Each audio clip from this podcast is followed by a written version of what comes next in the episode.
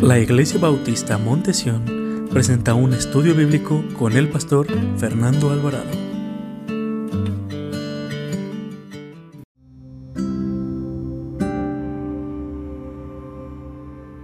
Ya no preguntes por qué, sino para qué.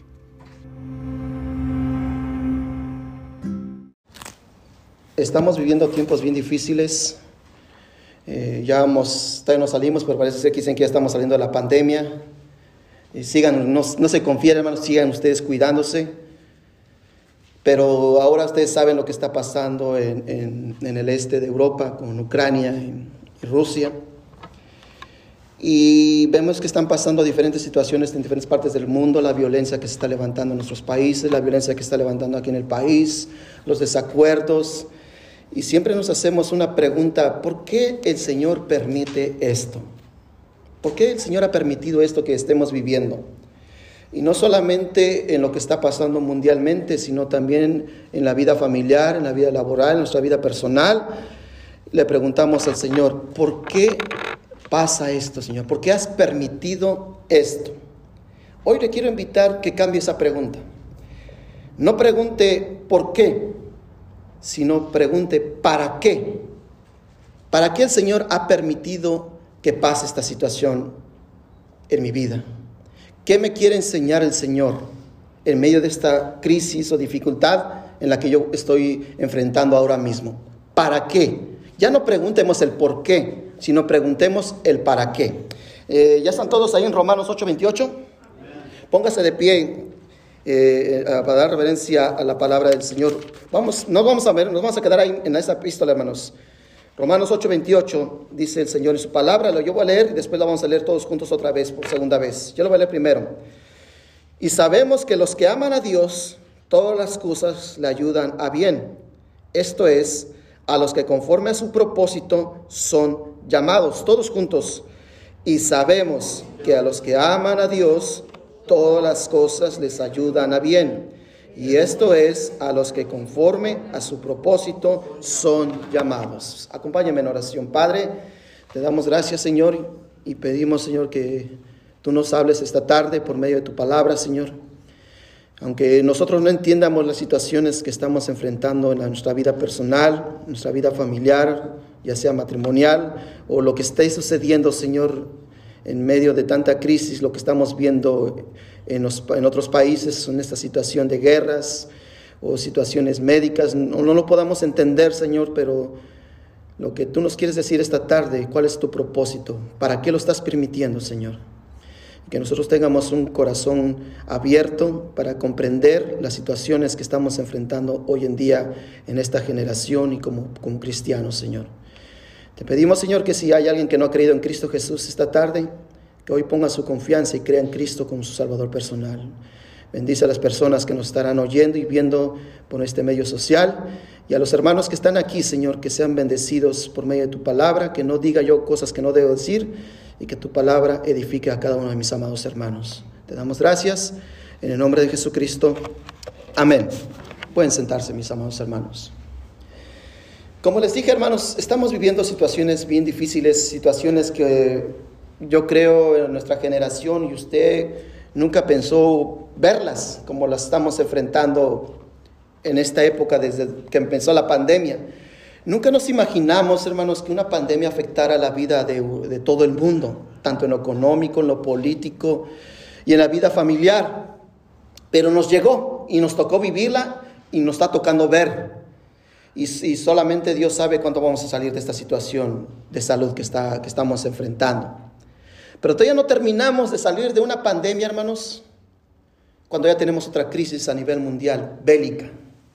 Una situación que, sea o no, hermanos, la guerra nunca trae, nunca trae cosas buenas para el ser humano. Y vemos, es doloroso ver cómo padres están perdiendo a sus bebés por estos bombazos bélicos que están llegando a estas ciudades de Ucrania, ver eh, eh, cómo están perdiendo sus casas, el ver el, hasta dónde llega el ser humano, hermanos, la maldad del ser humano, hermanos, y no podemos entender el corazón del ser humano. y nos ponemos a pensar y le preguntamos, yo he escuchado, hermanos, que personas, y yo también lo he dicho, hermanos, reconozco que también lo he dicho, y, y le he dicho al Señor, Señor, ¿por qué has permitido esto? O a lo mejor usted está viviendo una situación o le pasó algo en su familia, algo familiar, algo muy personal y le ha preguntado al Señor, ¿por qué a mí, Señor? ¿Por qué me ha pasado esto? Por eso yo le digo esta tarde, cambiemos la pregunta. No le digamos al Señor, ¿por qué? ¿Para qué has permitido esto, Señor? ¿Qué me quieres enseñar? ¿En qué área debo de cambiar? Le pidamos eso al Señor. Leí hace unos días una historia de un predicador de hace muchos años, un hombre llamado John Wesley. Este predicador iba caminando con otro hombre muy preocupado y este hombre le comentó a John Wesley, diciéndole, Señor Wesley, pareciera que estoy dudando de la bondad de Dios. John Wesley le preguntó, ¿por qué? Este hombre le dijo, no sé qué haré con todos los afanes y temores de la vida. Le contestó, dice este hombre a John Wesley. John Wesley dice que vio en ese momento una vaca en ese camino donde ellos iban. Y que la vaca miraba por encima de un muro, sus ojos ponían encima, encima de ese muro y le estaba mirando para mirar a John Wesley y mirar a este hombre. John Wesley fijó esta escena de esta vaca y, le puso mucha atención. John Wesley le dice a este hombre que estaba, estaba frustrado, estaba perturbado, le dice, amigo, ¿sabes por qué esa vaca está mirando por encima de ese muro? Este hombre que acompañaba a John Wesley, perturbado, preocupado, le dijo, no, Señor, se lo voy a decir, porque la vaca no puede, haber, no puede ver tras la pared de concreto. Ella tiene que alzar sus ojos para mirar lo que está atrás de ese muro. Y eso es lo que debemos hacer nosotros como cristianos Debemos de mirar hacia arriba, por encima de las dificultades que estamos mirando, hermanos. Debemos de mirar hacia arriba, porque en el cielo está Cristo Jesús, hermanos. Y de allá vendrá nuestro socorro, nuestra ayuda. No mirando, no, que, venzamos ese muro que no nos deja ver más allá, hermanos. Hay que alzar los ojos y mirar más arriba. Esta parábola que le contó John Wesley a este hombre es muy sabia porque la vaca no podía ver, porque no se lo permitía. Y eso es lo que muchos de nosotros estamos enfrentando, el muro de las preocupaciones, de los problemas, el muro de los miedos, de los temores, y no nos deja ver más allá. Y tenemos que alzar los ojos y mirar hacia arriba. ¿De dónde vendrá nuestro socorro, hermanos? De Jehová. Tenemos que mirar hacia arriba. Y eso es lo que tenemos que hacer cada uno de nosotros cuando estamos enfrentando las dificultades. Debemos de mirar hacia arriba, poniendo nuestros ojos en el autor y consumador de nuestra fe, en Cristo Jesús. Dios es un Dios de propósitos. Y en nuestra vida nada sucede sin que haya un propósito en nuestra vida, hermanos. Nosotros no podemos entender la situación que estoy enfrentando ahora. Vamos a hacer a un lado lo que está sufriendo el mundo ahora con esta guerra, con las crisis económicas, porque nos están afectando, hermanos. Nos están afectando. Hay que mirar más adentro los problemas en el hogar. Que nosotros no podemos comprender de, decirle al Señor por qué está pasando esto, Señor, esta situación en el matrimonio. ¿Por qué lo estás permitiendo, Señor? ¿Por qué estás permitiendo que, que estos hijos se vuelvan rebeldes, Señor? ¿Por qué estás permitiendo que me quede sin trabajo? ¿Por qué estás permitiendo todas estas situaciones que estoy enfrentando, Señor? Nosotros no lo podemos entender, pero Él sí lo entiende, mis hermanos. Y todo tiene un propósito. Aunque muchas veces las cosas que estamos enfrentando son errores por causa de nuestras malas decisiones, hermanos. Son consecuencias de las malas decisiones que hemos tomado. Pero aún así, aunque sean errores, Dios sigue teniendo un propósito en nuestra vida, hermanos.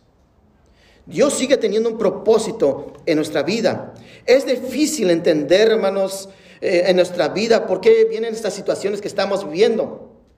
Pero lo que usted tiene que saber que el tiempo, el tiempo le va a permitir a usted a tener una visión completa para saber qué es lo que quiere Dios enseñarme en medio de esta situación que estoy enfrentando. El tiempo, hermanos, le va a dar una claridad para entender la situación que está enfrentando ahora mismo. Tal vez no la estemos entendiendo, pero el tiempo nos va a hacer, hermanos, recapacitar, nos va a hacer mirar hacia arriba y quitar, eh, quitar nuestros ojos en el muro y alzar nuestros ojos y poner nuestra confianza en aquel que venció la muerte. Debemos de poner nuestros ojos en el Señor. Y es cuando debemos de preguntarle al Señor, Señor, ¿para qué has permitido esto? Porque muchos sabemos, hermanos, el por qué estamos enfrentando las situaciones que estamos viviendo. Muchos sabemos el por qué. Pero no le preguntamos al Señor, ¿para qué lo estás permitiendo que pase? ¿Qué me quieres enseñar, Señor? ¿Qué es, qué es el resultado? ¿Qué me quieres decir, Señor? Cuando vemos en nuestra familia, hermanos, tantas necesidades, que tal vez usted quiera ayudar a un familiar que está desempleado, y usted lo quiere ayudar y el día de mañana me lo descansan, no le pregunta a Dios, ¿por qué has permitido esto? Tú sabes que tengo necesidad. Mi familia tiene necesidad, Señor. ¿Por qué? No le diga por qué. Pregúntele al Señor, ¿para qué, Señor? ¿Qué quieres enseñarme? Cuando viene una rebeldía en contra de un hijo, hermanos, ¿por qué, Señor, no haces algo? Yo oro y oro por él y él no cambia. ¿Por qué no le preguntamos al Señor, ¿Qué me quieres enseñar, Señor? ¿Para qué estoy viviendo la situación? Cuando enfrentamos las situaciones, hermanos, ya sea conyugales, hermanos, yo he escuchado mucho de las personas eh, cuando uno de los dos falla, que son infieles. Muchos de estos, ¿qué le dicen? Señor, ¿por qué has permitido que mi esposa me engañe? ¿Por qué has permitido que mi, mi esposo me abandone? Y nos preguntamos, cuestionamos. Pero debemos de preguntar, ¿qué me quieres enseñar Jesús? Hermanos, le quiero hacer una pregunta. Cuando viene el dolor, cuando viene el sufrimiento, cuando vienen los problemas, cuando viene la necesidad, le ha preguntado al Señor, ¿para qué has permitido esto? ¿Sabe que todas estas situaciones que estamos enfrentando ahora mismo son recordatorios del Señor para confiar en su palabra, hermanos. Para hacernos recordar que Él es Dios y que Él sigue teniendo el control de todo. Muchas veces Dios tiene que permitir que vengan situaciones en nuestras vidas, hermanos, para reconocer que Él está por encima de cualquier problema. Pero muchas veces a nosotros se nos olvida, hermanos, porque nos ponemos, nos fijamos solamente en el muro de la aflicción y no alzamos nuestros ojos hacia el cielo, a quien puede derribar ese muro que es Cristo Jesús. Debemos de confiar en el Señor. tenemos que comprender, hermanos, ¿para qué has permitido esto? Hermanos, como le dije, muchas de las situaciones que estamos enfrentando son errores que nosotros hemos tomado, situaciones, eh, eh, eh, circunstancias que nosotros hemos decidido hacer. Y estos errores están afectando nuestra vida, hermanos. Pero aún en medio de eso, hermanos, Dios nos quiere ayudar. Hermanos, ¿Cuántas cosas tienen que venir a nuestra vida, hermanos, para recordarnos que el Señor es Dios, hermanos? ¿Cuántas cosas tiene que venirle a la sociedad, al mundo? Ya tendría una pandemia, ya tienes una guerra. ¿Qué más necesitas para reconocer que hay un Dios en el universo? ¿Qué más necesitan los ateos para reconocer que la existencia de Dios? ¿Qué más necesitan los, los científicos para decir, el, creer en la creación? Y no en la evolución. ¿Qué más necesitamos los cristianos, hermanos, enfrentar para creer en las promesas de Dios? Para confiar en el Señor. ¿Necesita el Señor mandarnos más cosas para recordar? ¿Recuerdan lo que le pasó a Egipto y a Faraón, hermanos? ¿No dijo Dios que iban a conocer que era el Dios, hermanos? Que iba Faraón iba a reconocer que Jehová es Dios. ¿Por qué? ¿Qué dijo Faraón? ¿Quién es Jehová? Tuvo la suadía de retar al Señor. ¿Y qué, fue con la, qué pasó con la vida de Faraón y su pueblo, hermanos? Le vinieron diez plagas para recordarle quién era Dios. ¿No conoces a Dios? Yo te voy a demostrar quién es Dios. ¿Qué más recordatorios tiene que venir a nuestras vidas, hermanos? Para recordarnos que Él sigue siendo Dios. Que Él está sobre todas las cosas. Permíteme ayudarle esta tarde a encontrar el para. ¿Para qué ha permitido esto el Señor en nuestros problemas? ¿Para qué ha permitido Dios esta situación que estoy viviendo en el mundo? Esta situación que estamos viviendo a nivel nacional y mundial? Esta situación que estoy viviendo en lo personal, en lo familiar, en lo conyugal? ¿Por qué Dios ha permitido todo esto? Permítame darle unos puntos rápidamente para comprender el para porque Dios permite las cosas, porque Dios tiene un propósito en medio de todas estas dificultades, hermanos. Vamos a ver, hermanos, para qué Dios ha permitido que nos vengan estas situaciones en nuestra vida. Número uno, ¿para qué el Señor ha permitido todo esto? Para que aprendamos a vivir una vida agradable a Dios. Hermanos, muchos de nosotros, hermanos, conocemos a Dios y no vivimos como realmente debemos de vivir ser olor fragante, vivimos una vida santa porque Él es santo, hermanos. Y muchas veces el Señor tiene que permitir que vengan situaciones en nuestra vida, hermanos, para recordarnos que hay cosas que no le agradan a Él. Y que nosotros tenemos que arrepentirnos y cambiar ese rumbo de camino y seguir al verdadero camino y vivir en santidad, hermanos. Porque hay cosas que no agradan a Dios. Nosotros muchas veces hacemos lo que nos agrada a nosotros lo que agrada a la carne, lo que nos gusta a nosotros, pero no nos gusta hacer lo que le agrada a nuestro Dios. Y hoy vamos a entender, hermanos, para, ¿qué es, por qué el Señor ha permitido esto, para que aprendamos a vivir una vida agradable a Dios. Miren lo que dice versículo 5 al versículo 8, del mismo capítulo 8. No nos vamos a mover de capítulo 8, hermanos. Miren lo que dice versículo 5. ¿Están ahí? Dice, porque los que son de la carne piensan en las cosas de la carne, pero los que son del espíritu en las cosas del espíritu. Porque el ocuparse de la carne es muerte, pero el ocuparse del espíritu es vida y paz. Por cuanto a los designios de la carne son, que hermanos, enemistad contra Dios, porque no se sujetan a la ley de Dios, ni tampoco pueden. Pero mire lo que dice versículo 8. Y los que viven según la carne, que hermanos, no pueden agradar a Dios. Si somos sinceros, hermanos, muchos de los problemas que hoy mismo estamos enfrentando y viviendo son causados por nuestro estilo de vida. Que son cosas que no agradan a Dios. ¿Sí me están entendiendo, hermanos? Porque agradamos más a la carne, satisfagemos más la carne, mis necesidades, que nos olvidamos qué es lo que le agrada al Señor. Hermanos, estas situaciones que estamos enfrentando tal vez sea por nuestro estilo de vida, hermanos. Ese estilo de vida que no le gusta a Dios que llevemos.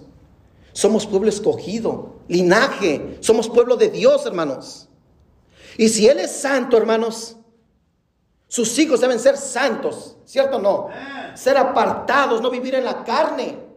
La carne, el viejo hombre, hermanos, debe de morir. Ahora la nueva creación. ¿No dice la Biblia que somos una nueva criatura en Cristo Jesús, hermanos? Que las cosas viejas pasaron. Pero muchos de nosotros seguimos viviendo esa vida pasada, aferrados al pasado, que son cosas que murieron en la cruz. Cuando usted creyó en Cristo, hermanos, esos pecados fueron crucificados en la cruz del Calvario, hermanos. Y ya no debemos mirar atrás, sino mirar hacia adelante, al galardón que tenemos por delante, que es el Señor Jesús y seguir sus caminos, seguir sus preceptos, seguir ese estilo de vida que le agradan a Él. Por eso muchas de las situaciones que nosotros estamos enfrentando, hermanos, no es el por qué, porque no agradan al Señor. ¿Para qué? Para frenarme mi estilo de vida. Porque a Dios no le agrada ese estilo de vida que yo llevo. Y Él tiene que ponerme un freno como los caballos, hermanos. Él tiene que poner un stop, tiene que poner algo, porque eso no es olor fragante, eso no le gusta a Dios. Y Él tiene que poner un alto a nuestras vidas. Esas vidas llenas de fornicaciones. en no estar casados, que no es agradable a Dios. Esas vidas de fornicación, esas vidas de adulterios, que el Señor tiene que permitir que venga esa situación en tu vida para frenarte. Esos vicios que no has podido dejar, esas malas palabras, esos malos pensamientos, que el Señor ha permitido que vengas para ponerte un alto y decirnos al Señor, ya para. No es grato la forma y el estilo de vida que llevas. No manches el nombre de mi Hijo Jesucristo más. Debes de parar. Por eso el Señor, hermanos, permite para que nosotros aprendamos, permite los problemas, las situaciones que vienen a mi vida, para que aprendamos a vivir una vida agradable conforme al Señor, hermanos. Por eso muchas veces las situaciones de la vida tienen que venir, hermanos, para entender tu estilo de vida no me agrada. Y tú eres mi hijo. Yo soy tu padre. Te amo. Tengo que permitir esto para que entiendas que ese estilo de vida que tú tienes no es agradable. Por eso el Señor muchas veces permite que vengan estas situaciones, hermanos. Hermanos, ¿se ha puesto a pensar la moralidad que hay a nivel mundial, hermanos? ¿No nos dice la Biblia que antes de que aparezca el anticristo va a venir la apostasía, hermanos? ¿Qué sucedió, hermanos, con Sodoma y Gomorra antes de ser destruida? ¿No se corrompió el corazón del ser humano, hermanos? ¿Qué pasó, hermanos, cuando Dios destruyó en un diluvio, hermanos, la tierra, hermanos? Dice la Biblia que estaba tan corrompida el corazón y la mente del ser humano que el Señor tuvo que, ¿qué, hermanos? Destruir la tierra y separar a ocho personas que vivían agradable. Porque ¿qué nos dice, hermanos, la Biblia? Que Noé, ¿qué, hermanos, halló gracia. Halló gracia. Cuando Dios iba a destruir a Sodoma y Gomorra, ¿qué fue que hizo? Fue por su siervo Lot, hermanos, y lo sacó y después destruyó a Sodoma y Gomorra. Pero, ¿cuál era el pensamiento y el estilo de vida de Sodoma y Gomorra, hermanos? ¿Qué nos dice la Biblia que en los tiempos finales no iban a ser como los tiempos de Lot y Noé, hermanos? Que se emborrachaban, se casaban, que había libertinaje, que había un desenfreno en el mundo, hermanos. Le quiero hacer una pregunta, ¿no lo que estamos viviendo hoy en la sociedad, hermanos? La inmoralidad, los valores ya están por los suelos, ya no hay respeto, se está legalizando en todas partes del mundo el aborto, el homosexualismo, que se casen, el que adopten. ¿Sabe qué pasó en Alemania en el mes de diciembre, hermanos? Hay un museo, hermanos, en Alemania, y creo que es en la ciudad de Berlín. No estoy seguro, hermanos, pero sé que está en Alemania. Es un museo, hermanos, según cristianismo. Y en este museo, hermanos, ponen a Jesús bien sensual, como si fuera homosexual, hermanos. Y en sus pies, y enrollado como si fuera una, una bufanda, hermanos, la bandera con los colores del arco iris. ¿Y sabe qué dicen? Es que el Señor Jesús no discrimina. El Señor acepta la diversidad. Y yo me pongo a pensar, mi Biblia no dice eso. Mi Biblia dice que el homosexualismo es pecado. Mi Biblia dice que, eh, que el aborto es pecado. Porque la paga del pecado es muerte. ¿No ha creído que todo esto que está pasando en el mundo es para frenar al mundo y crean que hay un Dios en los cielos, hermanos? que Dios ha permitido todo esto, hermanos, para que paremos nuestro estilo de vida, que cambiemos y nos arrepientamos al Señor Jesús y vengamos a sus caminos.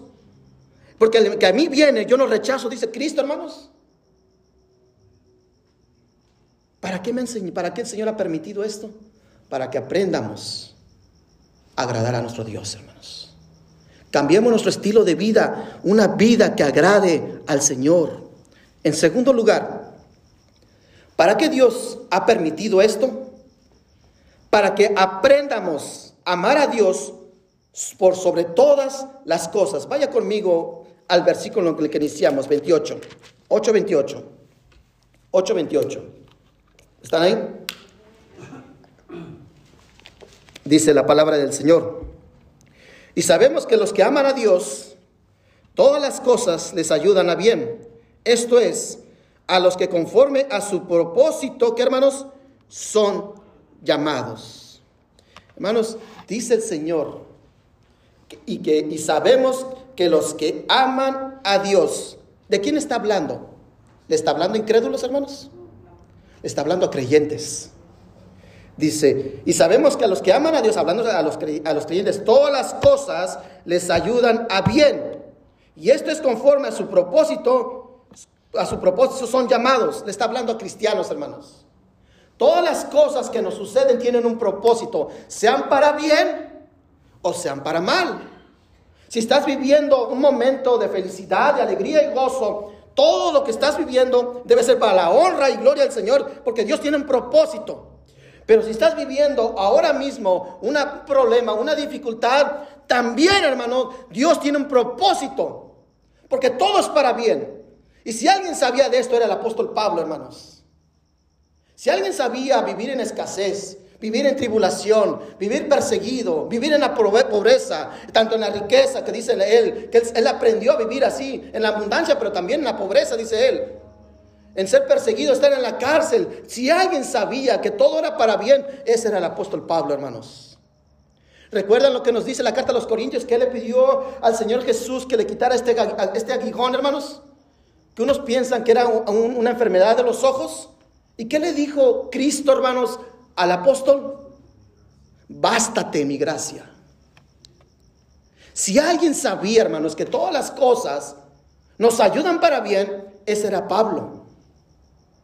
Pablo, hermanos, muchas veces el Señor le tuvo que quitar situación económica, ser rechazado, colaboradores que nunca iban a, supuestamente que apoyaban a Pablo, se fueron como Demas y otros. Les tuvo que quitar cosas el Señor para que este hombre aprendiera que sobre todas las cosas Dios está por encima de todo. Hermanos, muchas veces el Señor tiene que quitarnos algunas cosas en nuestra vida para demostrarnos que en realidad lo que necesitamos es al Señor, hermanos. Sobre todas las cosas, hermanos, necesitamos al Señor, hermanos. Sí necesitamos trabajo, hermanos, para los gastos, ¿cierto o no, hermanos? Necesitamos salud, sí necesitamos salud. Necesitamos familia, sí necesitamos familia. Pero sobre todas estas cosas, hermanos, Dios tiene que estar por encima, hermanos. Tenemos a Dios. Si no tengo familia, hermanos, tengo a Cristo. Si no tengo familia, si no tengo trabajo, tengo a Cristo. Si no tengo amigos, tengo a Cristo. Porque sobre todas las cosas, hermanos, tenemos a Jesús. ¿Tiene salud, hermano? Gloria a Dios. Hermano, no voy a decir su nombre, hermanos, me dijo hace unos días que él estaba tan agradecido con el Señor, hermanos por lo que estaba haciendo. Y le digo una cosa, hermanos, no era fácil lo que está pasando el hermano.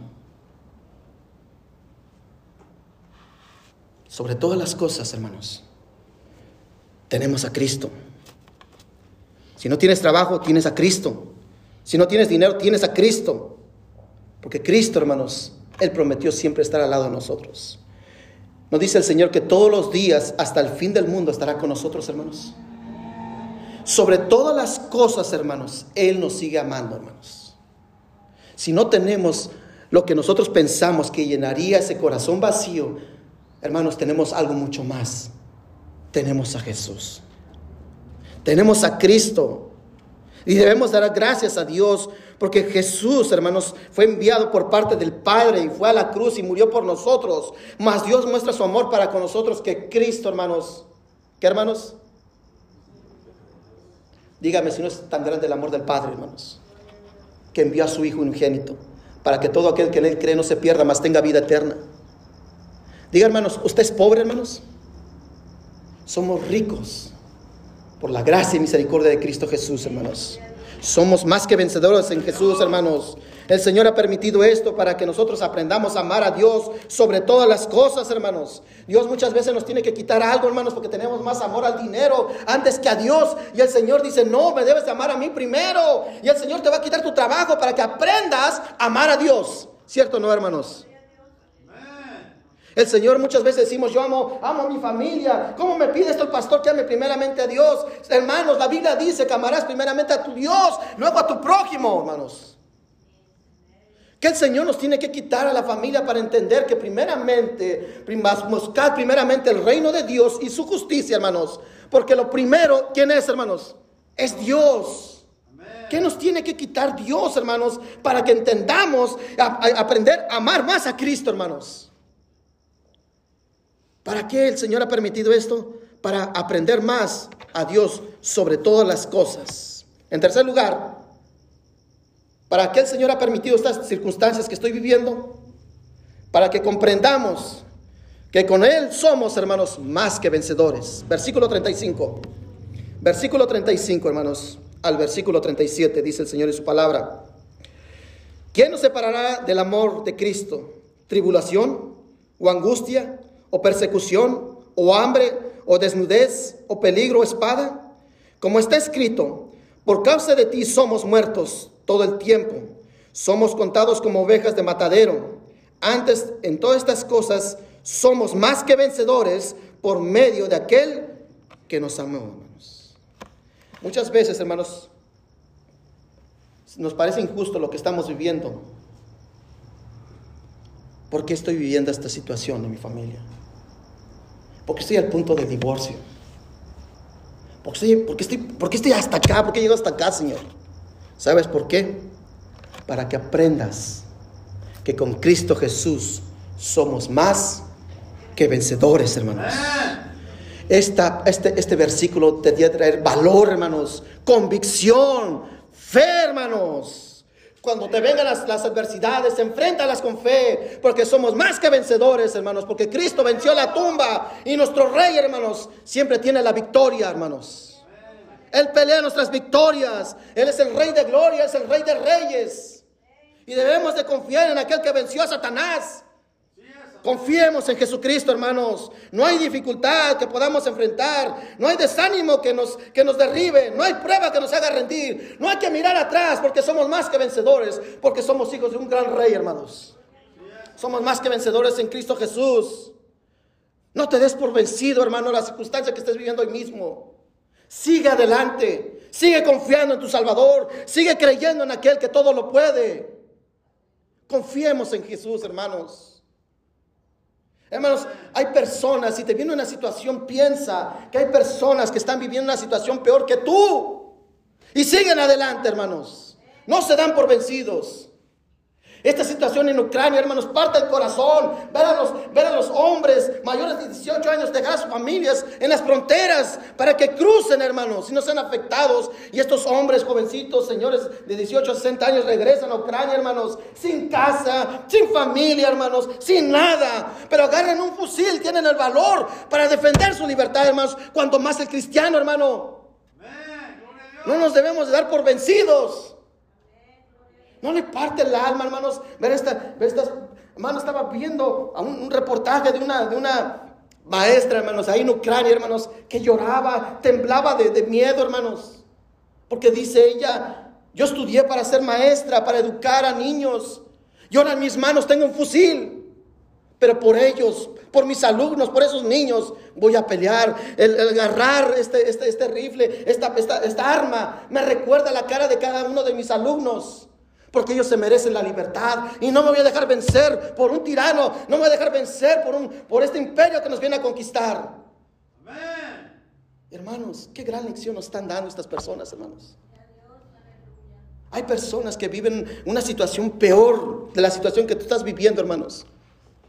Y los ves contentos, hermanos. Yo he conocido cristianos, hermanos, que tienen cáncer terminal, hermanos. Y tienen un gozo en el Señor, hermanos yo me quiebra la voz y ellos como si nada, se les ve una paz y un gozo en su corazón, hermanos. No, hermanito, hermanito, pronto voy a estar en la gloria del Rey. Entonces me quedo, hermanos, eso es valor y eso es fe. Porque nuestro Dios venció la muerte, hermanos. Nosotros somos más que vencedores. Hay que salir adelante, hermanos. Porque si Dios está con nosotros, hermanos, ¿quién contra nosotros? Somos más que vencedores. ¿Por qué el Señor ha permitido esto? Para que comprendamos que no importa la adversidad, no importa la tribulación, no, importa la angustia, no importa la escasez, no importa para el hambre, la desnudez o el peligro, espada, somos más que vencedores en Cristo Jesús, hermanos. No importa la situación que venga en mi vida, yo sé en quién he creído y en quién he confiado. Y Él es que más que vencedor. Nuestro Dios es un Dios de victoria, hermanos. En cuarto lugar, ¿para qué el Señor ha permitido esto en mi vida?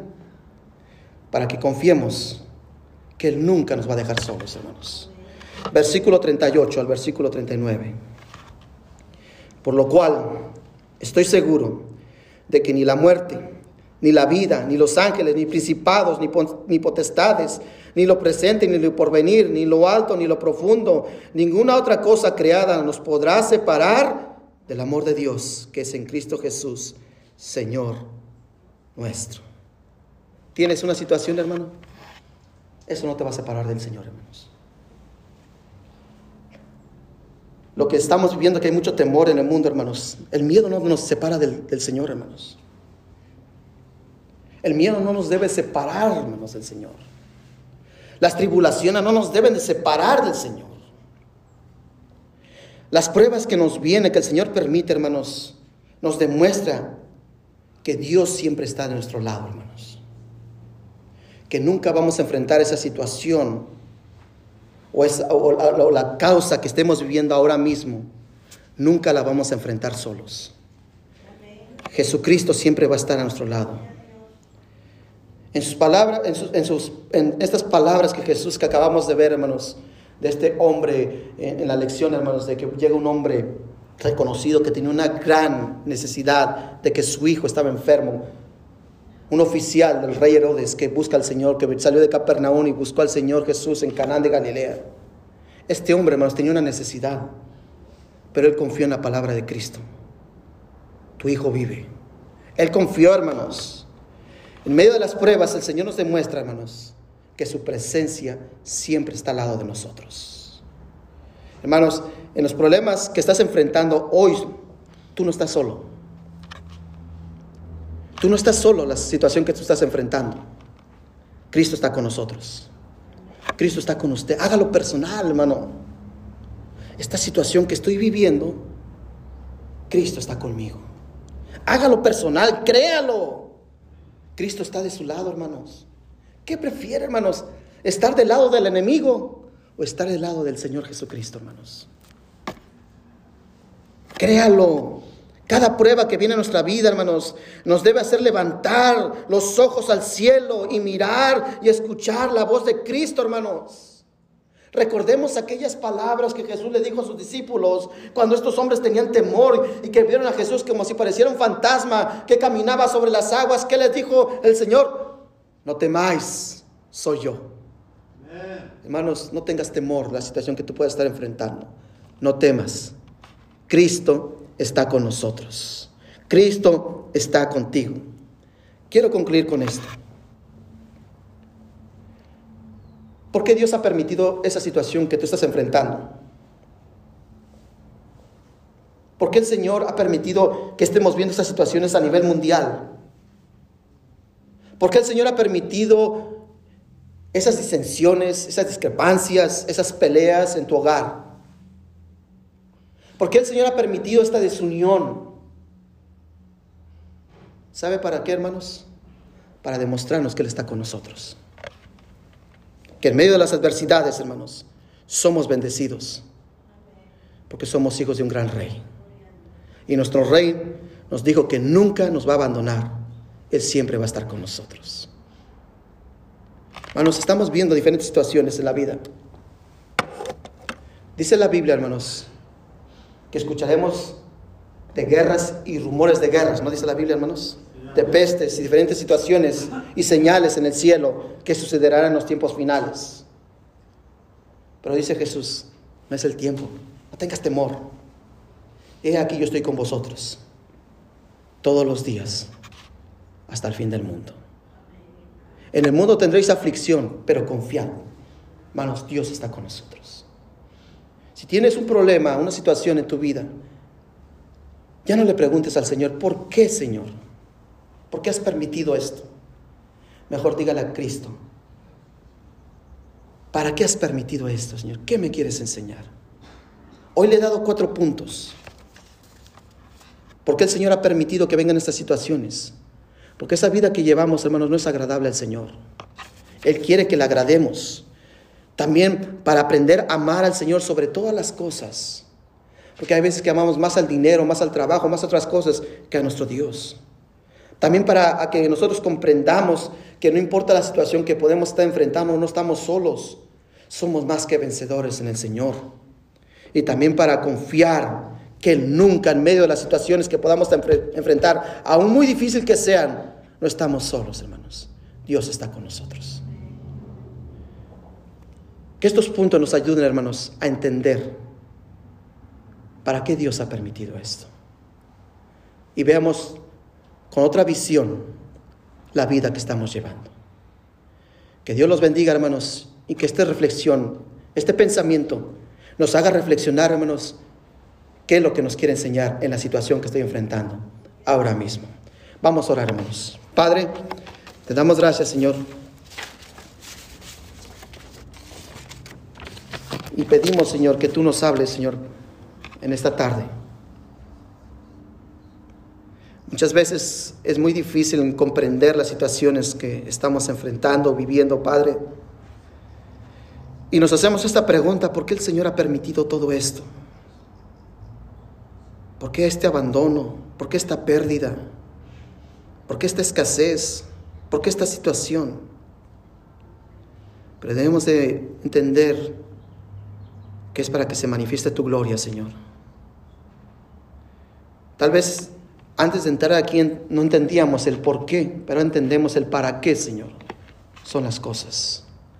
Mas los que aman a Dios, todas las cosas dice que le ayudan para bien. Ahora lo hemos entendido, Señor. Y te pido que lo atesoremos en nuestros corazones, Señor. Y que cada uno de nosotros, Padre Celestial, si estamos enfrentando una situación, sea la que sea, Señor, de salud, sea económica, laboral, familiar, o en el matrimonio, en la crianza de los hijos, en la rebeldía, o en nuestro estilo de vida, Señor.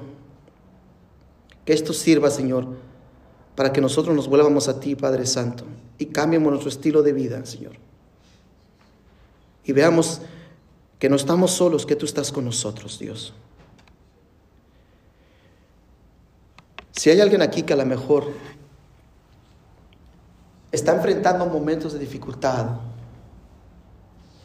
está enfrentando, está sin esperanza, estás en dolor, en sufrimiento, en preocupación, en problemas,